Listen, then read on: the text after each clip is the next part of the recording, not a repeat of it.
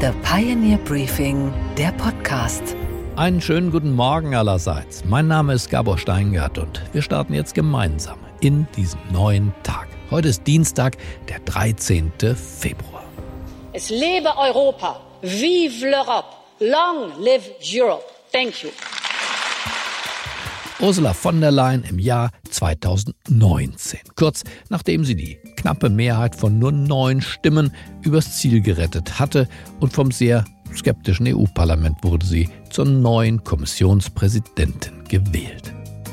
Das scheint ein behaglicher Job zu sein, nicht allzu stressig, wie man denken könnte, denn Ursula von der Leyen will nochmal verlängern mit 65 Jahren. Ende Februar soll sie als einzige Kandidatin für den Top-Job nominiert werden. Also Zeit heute Morgen mal eine Bilanz zu ziehen, eine kritische Bilanz ihres Wirkens. Denn wie eine Endmoräne eines Gletschers, so ragt Ursula von der Leyen aus der Merkel-Zeit in die Gegenwart hinein. Es gibt gute Gründe, sie nicht zu verlängern, sondern ihr doch den wohlverdienten Ruhestand zu gönnen. Grund 1. Europa kommt unter ihrer Führung beim Freihandel nicht voran. In der für den Kontinent ja überlebenswichtigen Handelspolitik, gerade wir Deutschen sind eine Exportnation, da konnte diese Präsidentin keine Impulse setzen. Und wenn sie doch Impulse setzte, tja, dann in die falsche Richtung. There will be a massive and robust second package that is coming. It is well prepared, and um, this is very clear that Russia will have to pay a price, and it is President Putin who will have to explain to his people why he is putting this enormous price on them. An vorderster Stelle trat sie als Befürworterin harter Wirtschaftssanktionen gegen Russland auf. In der Konsequenz Russland wuchs schneller als die Bundesrepublik und Europa insgesamt und Deutschland schrumpft seither. Ursula von der Leyen hat es nicht geschafft, das Freihandelsabkommen mit den vier südamerikanischen Mercosur-Staaten vom Konzeptpapier in die Wirklichkeit zu befördern. Der Grund, sie unternahm den gänzlich untauglichen Versuch, die Idee einer wertegebundenen Außenpolitik auf die Handelsbeziehungen zu übertragen. Das stößt nun weltweit auf Abwehrreaktionen in Asien, Lateinamerika. Ja, man möchte gerne europäische Waren importieren, aber die politischen Vorgaben von Frau EU-Präsidentin, die möchte man nicht importieren. Nummer zwei, der Sündenfall Green Deal. The European Green Deal is our new growth strategy. This will create innovation, it will create value, and it will create jobs. Die 34 Gesetzesentwürfe unter der Überschrift Green Deal haben Europa weiter denn je von einer funktionierenden Marktwirtschaft entfernt. Der Staat will nicht nur in der Energiepolitik die entscheidende Rolle spielen, sondern er greift auch tief in die industriellen Wertschöpfungsketten des Kontinents ein. Ich will Spaß, ich will Spaß. Ich will Spaß, ich will Spaß. Ich geb Gas, ich geb Gas. Das Lied von Markus können wir mal vergessen mit dem Verbot der Neuzulassung von Verbrennermotoren. Bis 2035 setzte Ursula von der Leyen ein Symbol ihrer grünen Gesinnung. Dass der Kontinent allerdings, und hier insbesondere die Automobilnationen Italien, Frankreich, Deutschland, mit Wohlstandsverlusten bezahlen werden. Frau von der Leyen ist der weibliche Robert Habeck. Und ihre eigene Fraktion, die Europäische Volkspartei, hat sie in diesem Prozess der Ergrünung verloren. Ihr Rivale und Intimfeind ist der EVP-Fraktionschef Manfred Weber von der CSU. Er will das von ihr verordnete Verbrenner aus gerne kippen. Ein konkreter Punkt ist, dass wir auch den Green Deal in der jetzigen Fassung in der nächsten Legislaturperiode auf den Prüfstand stellen werden einen Systemcheck vornehmen, ob alle Entscheidungen, die wir gefällt haben, auch zu diesem Ziel führen. Und ich kann bereits heute ankündigen, dass ein Thema uns dabei umtreibt, nämlich das Verbot vom Verbrenner, ist aus unserer Sicht ein Fehler.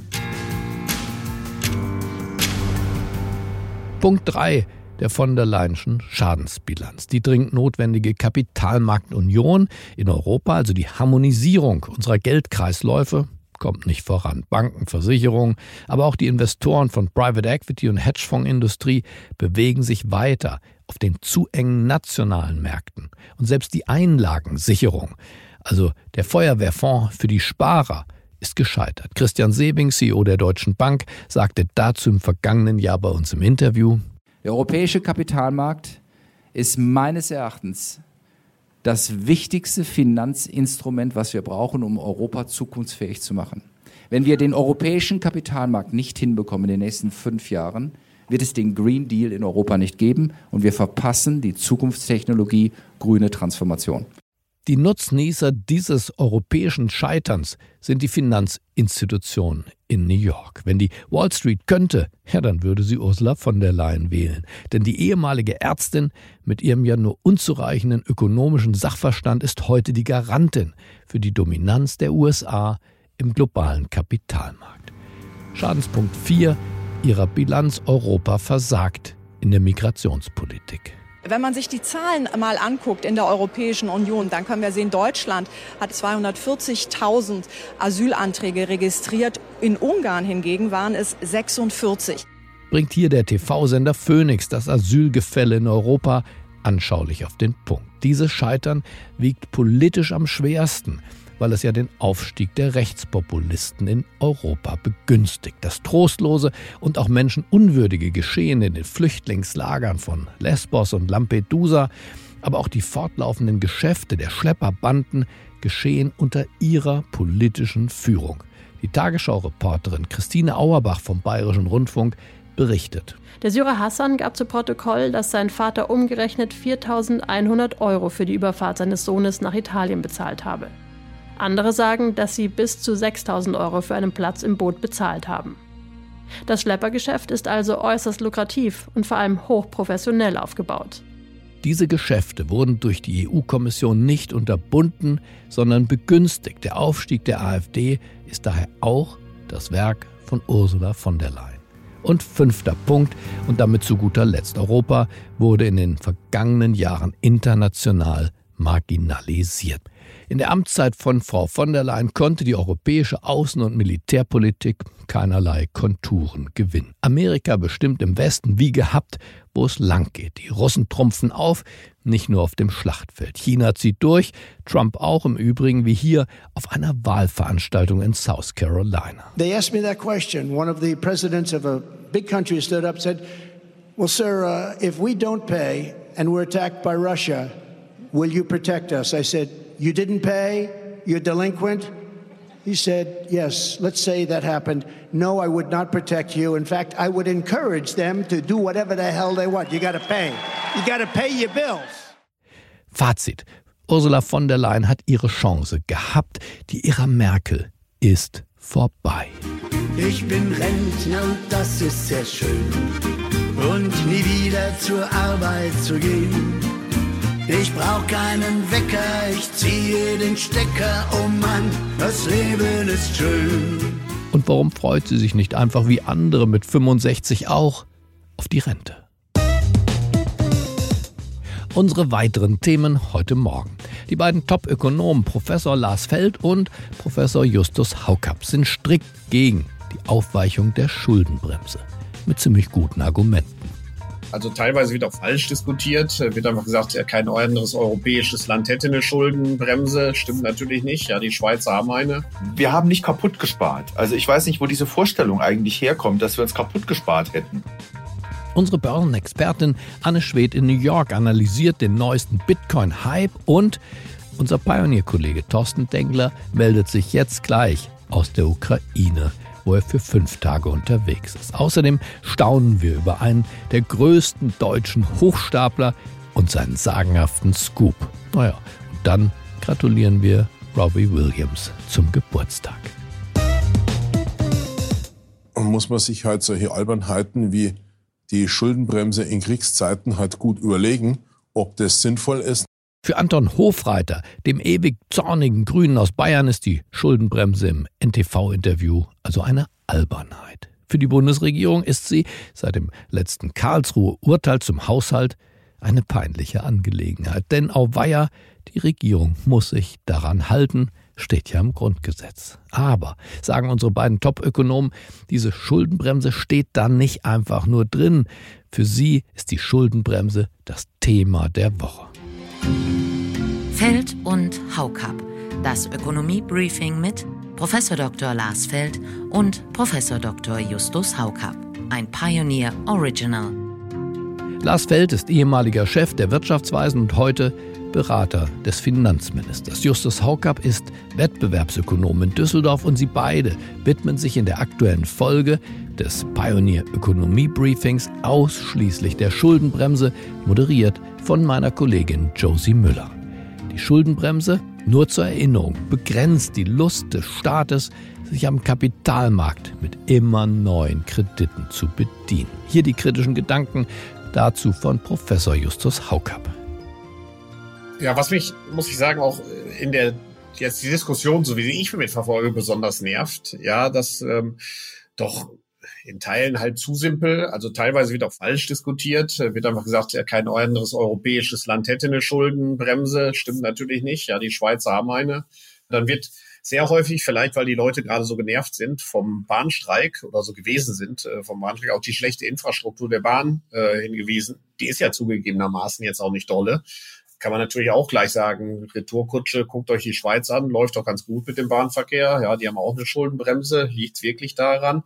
Aber das bringt mich eher zu dem Punkt, wird eigentlich auch in das Richtige investiert? Das ist ja auch eine Frage. Ja, die Deutsche Bahn zum Beispiel hat sich 2010 das Unternehmen Arriva für 2,7 Milliarden unter Nagel gerissen. Ja, das ist ein Unternehmen, was international Bahnverkehr organisiert, aber nebenbei im Übrigen auch äh, Sprachschulen, Autohäuser und sowas im Ausland betrieben hat. Das haben sie dann sehr erfolgreich nach 13 Jahren für 1,6 Milliarden, also für einen Verlust von 1,1 Milliarden wieder verkauft. Ja, ähm, dafür war offensichtlich Geld da, muss man sagen, das zu verkaufen. Da fragt man sich also auch, wird überhaupt in das Richtige investiert? Das ist ja auch noch ein Thema. Ja. Bevor Sie loslegen, Herr Feld, ergänze ich das mal noch mit einer weiteren Anmerkung seitens der Hörerschaft. Zitat, noch nie in meinem 58 Jahre langen Leben habe ich die deutsche Infrastruktur in einem derart miserablen Zustand erlebt wie heute. Das Kaputtsparen unseres Landes ist für zukünftige Generationen viel schädlicher als zusätzliche Staatsschulden. Ja, das sind so ein paar Punkte. Ne? Äh, die der Hörer da an der Stelle auch anspricht. Also man muss schon feststellen, wir haben nicht kaputt gespart. Also ich weiß nicht, wo diese Vorstellung eigentlich herkommt, dass wir uns kaputt gespart hätten. Wenn man sich anschaut, wie die Schuldenquote angestiegen ist, bis zu dem Zeitpunkt, zu dem man die Schuldenbremse eingeführt hat, dann sind wir doch sehr, sehr deutlich in Defizite gegangen. Äh, es war schon so, dass dann in der Zeit, also vor Einführung der Schuldenbremse, auch das ein oder andere an Konsolidierung erforderlich war. Und ähm, die Gefahr besteht natürlich schon, dass dann, wenn man von einem Jahr aufs andere einsparen muss, dann sind Konsumausgaben und Transferausgaben nicht so disponibel und dann geht man auch mal in die Investitionen. Aber so simpel ist das ja leider nicht. Ja, also Mittel sind massiv genutzt worden in der Zeit vorher. Und wenn man sich jetzt anschaut, wie wir seit 2010 konsolidiert haben, dann waren das die niedrigeren Zinsausgaben und die sprudelnden Einnahmen, die das gemacht haben. Alle anderen Ausgabenkategorien sind gestiegen. Also die Transferausgaben äh, des Gesamtstaates am stärksten, gefolgt von den Konsumausgaben des Gesamtstaates und dann am Ende die Investitionsausgaben des Staates. Die sind alle, alle drei Kategorien sind nach oben gegangen, ja, in Prozent des Bruttoinlandsprodukts. Also von daher ähm, sehe ich dieses Argument des Kaputtsparens nicht, sondern es ist eher so, wie es Justus sagt. Ähm, die Frage ist, für was gibt man eigentlich dieses Geld aus? Die Bahn, die ja gar nicht im Kernhaushalt als öffentliche Investition geführt wird, sondern ja eben privatrechtlich ist und deswegen als Unternehmen gilt und dem Unternehmenssektor zugeordnet ist, die Bahn hat das Schienennetz vernachlässigt. Und da spielten im Konzern offenbar Entscheidungen eine Rolle, die auf anderes abzielten, auf was auch immer. Ja, also äh, Justus hast Arriva angesprochen, man kann auch Schenker ansprechen, was vielleicht eine günstigere äh, Investition gewesen ist für die Bahn trägt ja äh, doch sehr viel zur Ertragslage der Bahn bei. Das stimmt, aber der Fokus war deutlich nicht auf dem Schienennetz. Genau. Das wurde schon damals kritisiert. Also ich weiß noch, äh, Anton Hofreiter, der hat vor 15 Jahren schon rumgemosert. Und zu Recht, zu Recht, muss man ja sagen, ja, dass die Bahn nicht genug äh, sozusagen aufs Schienennetz achtet und alles mögliche andere veranstaltet. Jetzt kommt noch erschwerend hinzu, äh, wir hatten auch diese Diskussion um die Bahnhöfe. Und die Bahn hat ein Programm aufgelegt zur Renovierung der Bahnhöfe und so wird jetzt ein Bahnhof nach dem anderen schön gemacht. Ja? Es gibt, beziehungsweise, wenn ich es richtig verstanden habe, gab bis jetzt vor ganz kurzer Zeit hier einen klaren Fehlanreiz für die Bahn. Ja, die Bahn sollte nämlich diese kleineren Investitionen tätigen und hat deswegen auch die Bahnhöfe renoviert und so. Aber die großen Ertüchtigungsinvestitionen fürs Schienennetz, wenn sie eine ja, entsprechende Größenordnung erreichen, muss der Bund bezahlen. Also hat die Bahn einen Anreiz, erst einmal zu warten, bis das so viel so teuer ist, dass der Bund dafür bezahlt. Ja? Und das ändert sich jetzt mit der Infrastrukturgesellschaft, äh, die im, unter dem Schirm der Bahn jetzt geschaffen worden ist. Dadurch ändert man jetzt ein bisschen was. Aber Fehlanreize spielen da auch an allen Ecken und Enden eine Rolle und haben überhaupt nichts mit der Schuldenbremse zu tun. Ja, und dass die Bahn sich auch von Unternehmensteilen äh, trennt. Von Arriva haben sie schon einen Käufer oder ist schon verkauft. Ja, das ist ein kleinerer Teil. Schenker wird verkauft. Ähm, das ist mindestens so wichtig, dass die Bahn einfach, äh, der Bahnvorstand den Fokus auf die richtigen Dinge lenkt. Genau.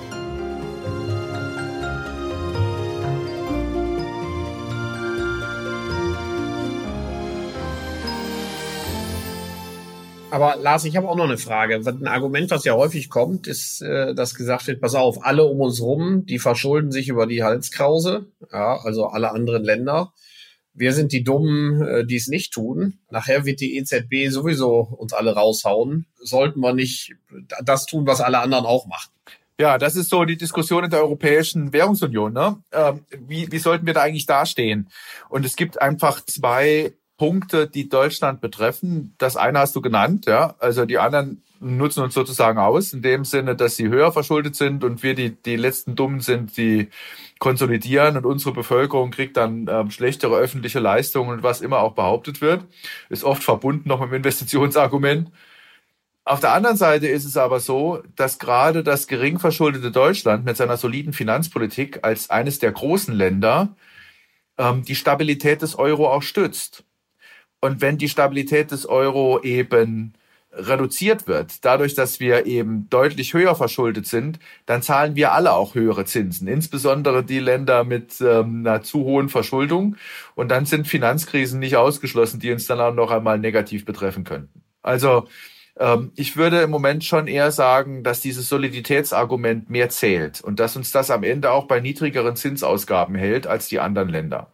Trotzdem ist jetzt erst wieder die altbekannte Dexit-Debatte aufgekommen, also raus aus dem Euro, weg mit der EU. Man muss manche Parteien offenbar immer wieder aufs Neue daran erinnern, was das wirklich bedeuten würde. Sie werden ja da auch nicht müde.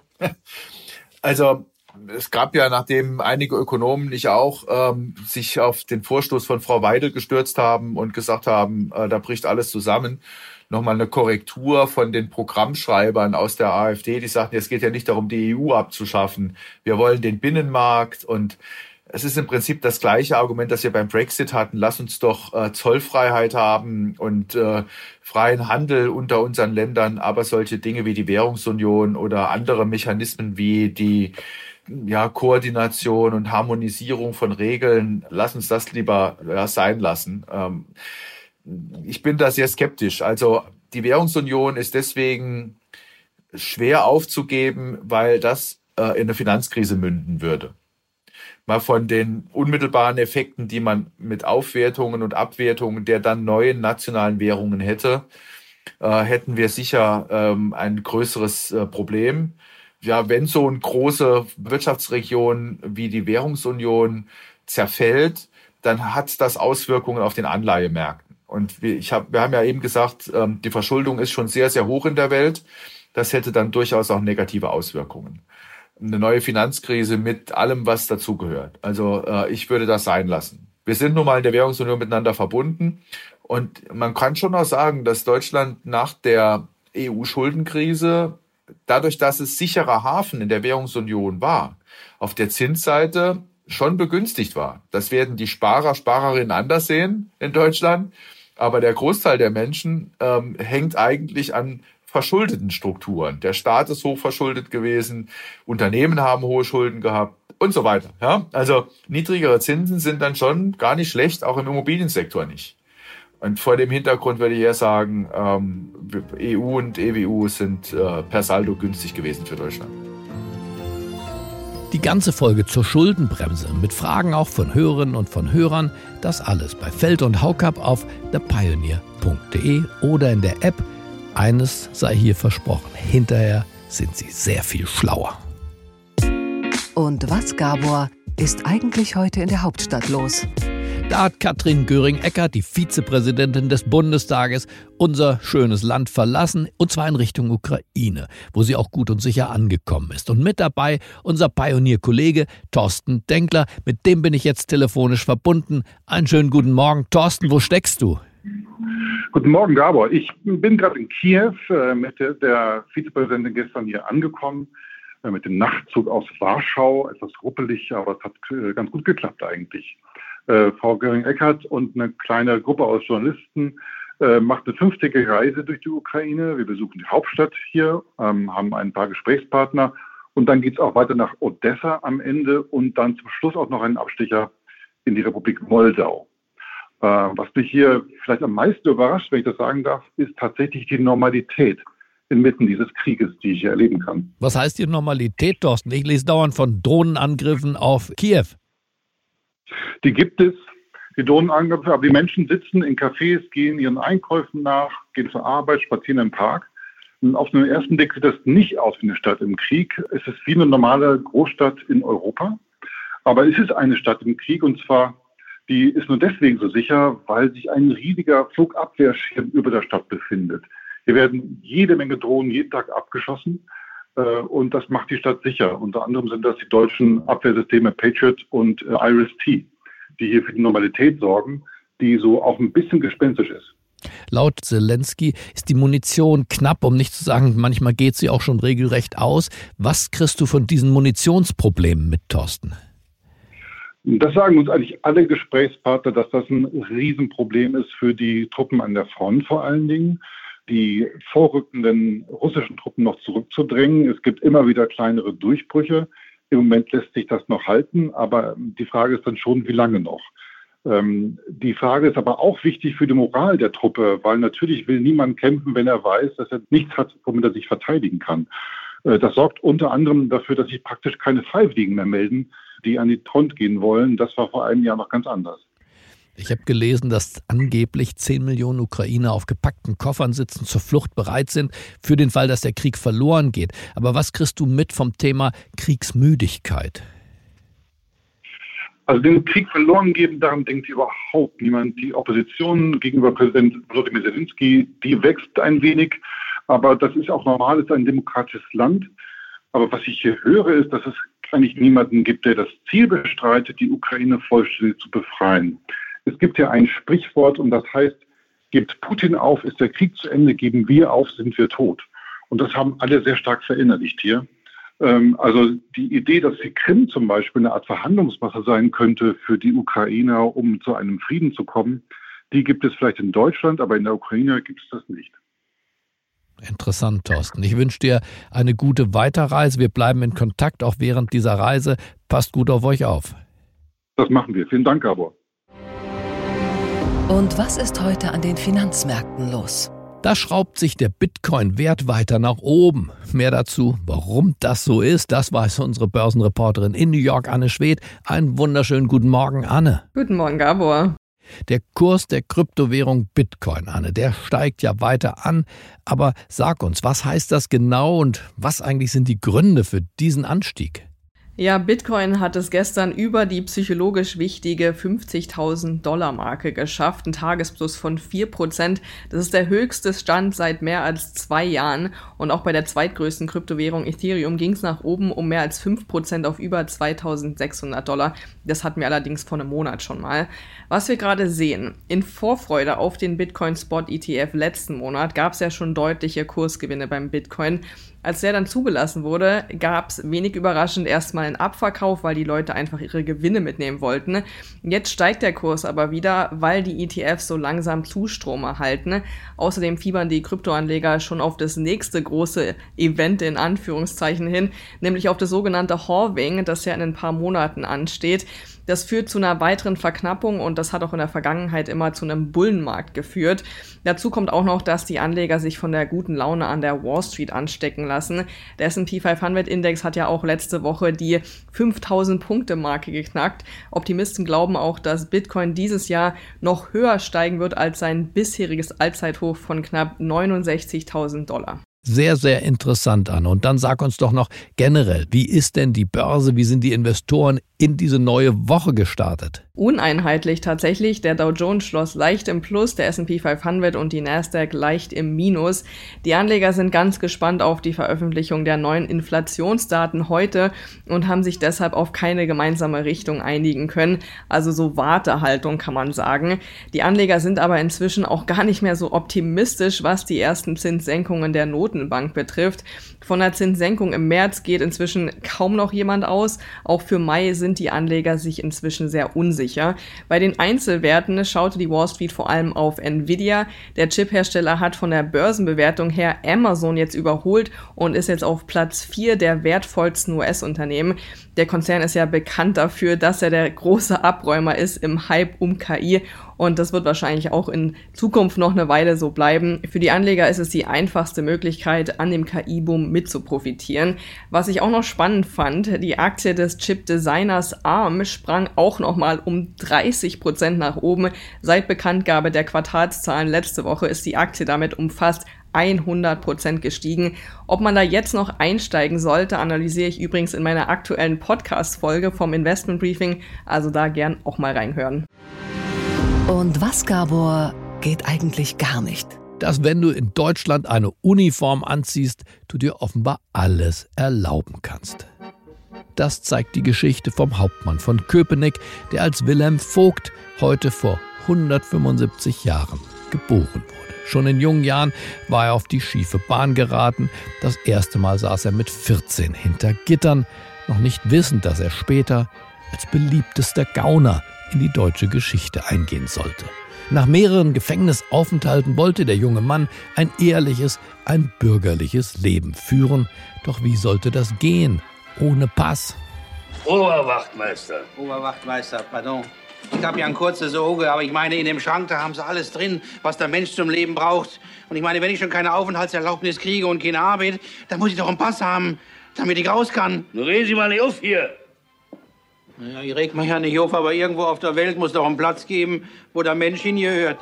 Und so blieb dem Wilhelm, dem Wilhelm Vogt, wohl nichts anderes übrig, als diesen Preußenstaat einen Streich zu spielen.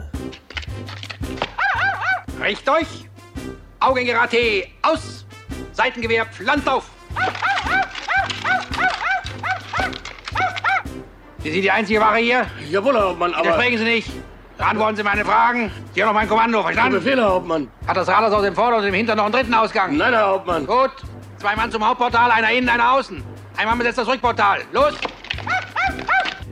Er verkleidete sich als Hauptmann, besetzte das Rathaus von Köpenick, das auf sein Kommando dann von gutgläubigen Soldaten bewacht wurde während er in aller Ruhe die Stadtkasse plünderte. Dabei sprang für ihn rund 3500 Reichsmark raus. Das sind heute umgerechnet in Kaufkraft 23.000 Euro.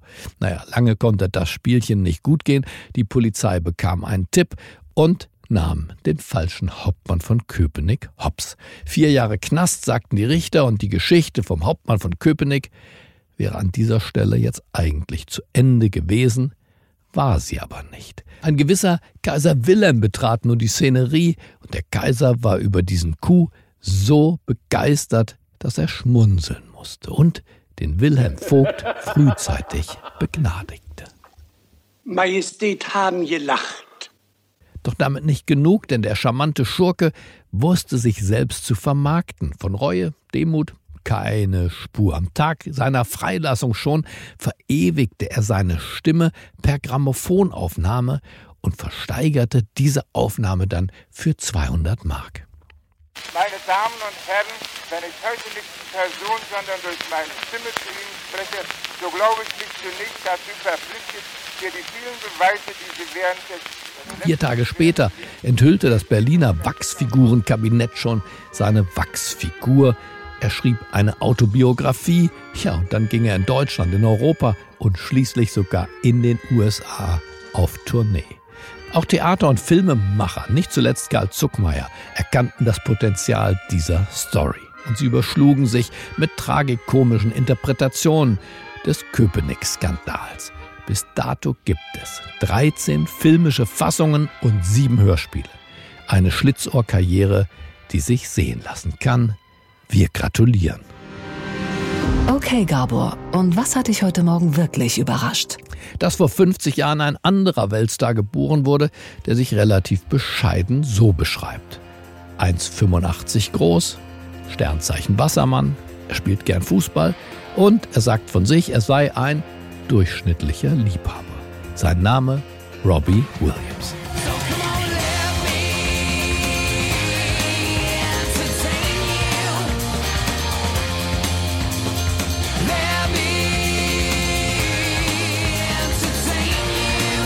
Schon der Teenie Robbie fühlte sich wohl auf der Bühne. Er spielte nämlich Theater, bis er mit 16 eine Stelle in der Boyband Take That bekam und der große Durchbruch gelang.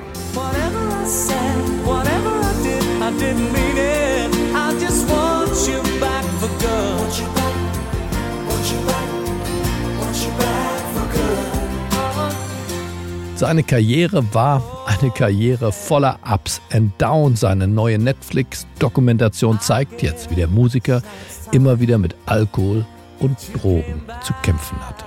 I felt like I was giving more and more of myself away. Gut, dass Robbie vor sich selbst und seiner Sucht gerettet wurde. Laut seiner Aussage vor allem von seiner Frau Ida Field, die er 2010 geheiratet hat und mit der er vier Kinder zeugte. Und weil doppelt bekanntlich besser hält, gaben die beiden jetzt bekannt, nochmal heiraten zu wollen in einem Jahr. Und zwar dann zum 15. Jahrestag ihrer Ehe. Die Braut allerdings wird Robbie Williams nicht zum Traualtar fahren können, denn einen Führerschein besitzt er bis heute nicht. Er flog auch mit hohem Bogen durch die mittlere Reife. Naja, man kann nicht alles können. Dafür hat er 1,6 Millionen Tickets für seine Welttournee 2006 verkauft in 24 Stunden. Happy Birthday Robbie Williams zum 50. und spätestens zur zweiten Hochzeit. Dann dürfte er wohl dieses Lied anstimmen.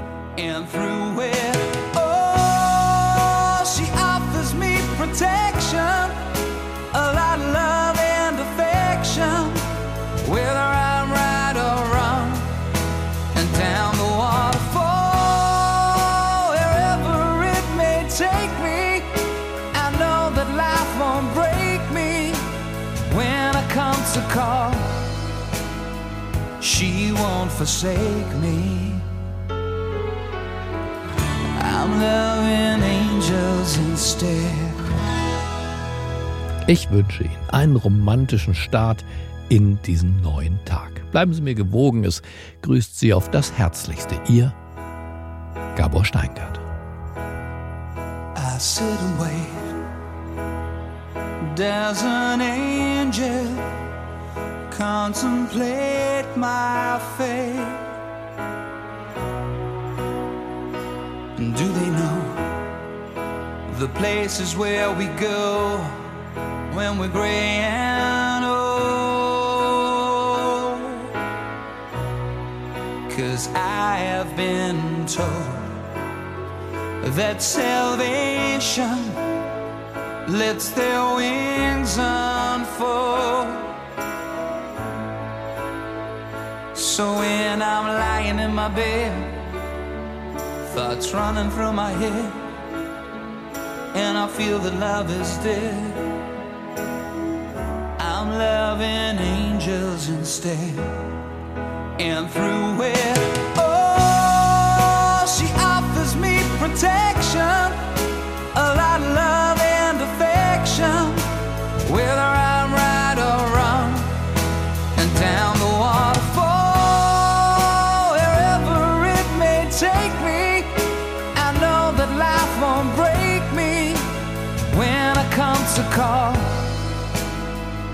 She won't forsake me. I'm loving angels instead. when I'm feeling weak and my pain walks down a one way street. I look above and I know